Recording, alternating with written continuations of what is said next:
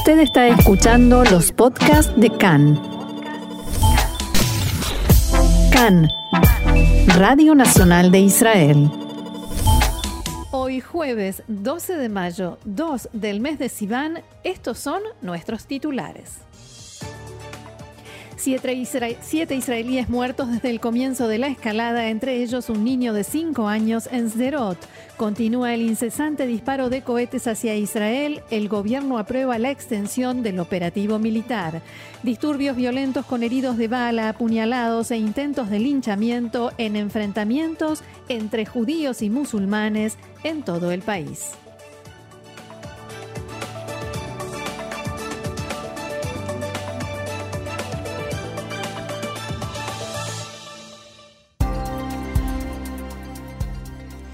Bien, y antes de ir al desarrollo de la información, Diego, eh, una información de último momento. El, el, portavoz del brazo armado de Hamas, Abu Obeida, acaba de decir que jamás tiene mucho más que dar, que tomar la decisión de disparar contra Tel Aviv, Dimona y Jerusalén es más fácil que tomar agua, que la escalada aumentará cada vez que vuelvan a atacarnos, vuestra tecnología y vuestros asesinatos selectivos no nos asustan, dijo el portavoz de Hamas, por supuesto dirigiéndose a Israel. Ahora sí vamos al desarrollo de la información. Así es, Roxana, los enfrentamientos entre árabes y judíos que se habían registrado hace dos noches en Lud se extendieron por varias localidades del país. Decenas de civiles y agentes de policía resultaron heridos. Se había decretado el toque de queda desde las 8 de la noche en Lod, pero no se cumplió en lo más mínimo. Hubo desmanes, incendio de vehículos, de contenedores de residuos, piedras, enfrentamientos violentos. Una mujer embarazada resultó gravemente herida durante estos disturbios en el hospital Asaf Arrofé. Afortunadamente lograron salvar al bebé, lograron que naciera, pero la mujer sigue, eh, sigue hospitalizada en estado grave y allí recibieron en ese hospital, que es el más cercano a la ciudad de Lod, a 20 heridos, incluido uno con una herida de bala. Hemos visto en, en la transmisión de Cannes del canal 11 cómo lo trasladaban con una herida de bala en eh, un hombro. Era un judío que fue tiroteado por un eh, musulmán. En la ciudad de Um El Fahem, un oficial de gendarmería sufrió heridas de mediana consideración. También fue atacada la ambulancia de terapia intensiva que llegó al lugar para trasladarlo y quedó dañada por el impacto de piedras y otros objetos. En disturbios que se produjeron en la ciudad fueron arrojadas botellas incendiarias contra policías que se encontraban en la entrada de una comisaría. En el mercado Mahane Yehuda en Jerusalén fue apuñalado un joven árabe de 25 años, sufrió heridas de mediana consideración. Se investiga si fue atacado por judíos. En la Galilea, en la localidad de Tamra, un judío de 50 años fue atacado cuando entró por error a la ciudad y sufrió heridas de mediana consideración. En una pelea callejera entre árabes y judíos en la ciudad de Aco, un judío de 30 años fue atacado con piedras y palos y se encuentra en estado crítico. En Bat Yam, un grupo de judíos atacó a un conductor árabe e intentó lincharlo. El hombre sufrió heridas graves. Esta mañana, en el hospital Igilov informaron de una significativa mejoría en su estado de salud. En varios hospitales del país atendieron heridos por estos disturbios y todavía quedan ocho, personas internadas en estado grave. Esta mañana fue apuñalado un hombre de 34 años en Lud cuando iba camino a la sinagoga. Fue apuñalado por la espalda y está internado con heridas de mediana consideración. La policía arrestó a más de 400 disturbios, a 400 personas, perdón, en estos disturbios y ataques violentos en distintos lugares del país. Desde el Distrito Norte nada más informaron que esta madrugada arrestaron a 82 personas y entre ellos había niños de 13 y 14 años, en total 232 detenidos solo en el norte. Y el eh, ministro de Defensa, Benny Gantz, dijo este mediodía que ordenó la convocatoria de 10 unidades de reserva de la Gendarmería para reforzar la labor de la policía en este intento por frenar los enfrentamientos y desmanes en todo el país. Roxana, la noche no fue en absoluto tranquila en casi todo el país, no solo por los disturbios y la violencia que se vivió en distintas localidades, sino también por el disparo de cohetes Qassam desde la franja de Gaza. Hubo alarmas en amplias zonas del país y esta madrugada fueron disparadas varias ráfagas de proyectiles hacia la zona de Gushdan y Ashfelah. Cerca de la una de la madrugada, un cohete impactó en forma directa en edificios de Petah Tikva y Rishon LeZion. En Petah Tikva, nueve personas resultaron heridas. Y por supuesto, continuaron las sirenas y explosiones en Ashkelon, Ashdod y toda la zona aledaña a la franja de Gaza. Durante la noche, el portavoz de Tzal aclaró que no fue disparado un misil hacia Emek Israel, sino que se trató de una falla en el sistema de alarmas. En la tarde de ayer terminábamos nuestro programa informando sobre el disparo de un misil antitanque contra un jeep israelí en la zona de Netiv Azara, muy cerca de la franja de Gaza.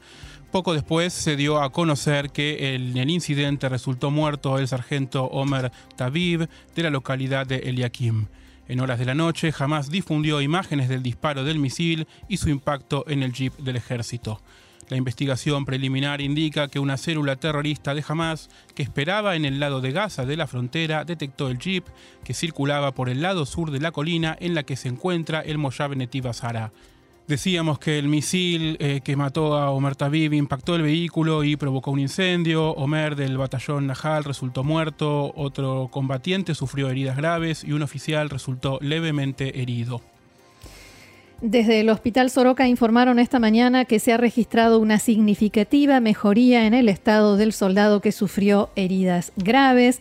Los terroristas de la célula de Hamas abrieron fuego con obuses de mortero para dificultar las tareas de las fuerzas de rescate y civiles que llegaron al lugar para atender a los heridos. Los tres fueron trasladados al hospital Barzilay en Ashkelon y también uno de los rescatistas que sufrió heridas por esquirlas. El ejército prohibió que vehículos civiles y militares se desplacen y operen en áreas cercanas a la frontera están expuestas a la línea de ataques con misiles antitanques desde la franja de Gaza, debido a alertas previas. De acuerdo al informe, los efectivos que viajaban en el jeep estaban cumpliendo una misión de protección de la población en el área y ahora se investiga si estaban en un lugar predefinido como prohibido expuesto a los disparos desde Gaza. Bien, y la lista, la triste lista de fallecidos en Israel aumentó. Anoche murió a causa de las heridas Ido Abigal, de 5 años, por el impacto de esquirlas de un cohete en su casa en Sderot. Decíamos que Ido Abigal se encontraba junto a su madre en el cuarto protegido y una esquirla de un cohete de 10 centímetros de diámetro penetró la ventana. También su primo de 6 años resultó herido de gravedad. La tía sufrió heridas en el mismo lugar. En total, siete personas de la familia resultaron heridas y están hospitalizadas. El cohete impactó en otra casa y una esquirla traspasó la ventana de hierro del cuarto protegido.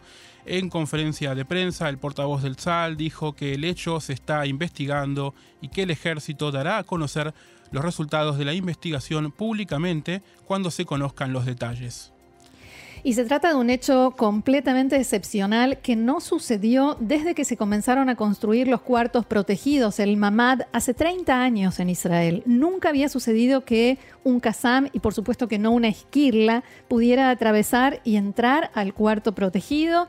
Las preguntas que se plantean eh, son si hay una mejora o cambio en los cohetes, si hubo un problema en la construcción de esa habitación protegida específica, quizás se trate de una cantidad de cuartos protegidos construidos de la misma manera y con la misma falla en esa zona o en ese edificio en particular, y en estas cuestiones se centra la investigación.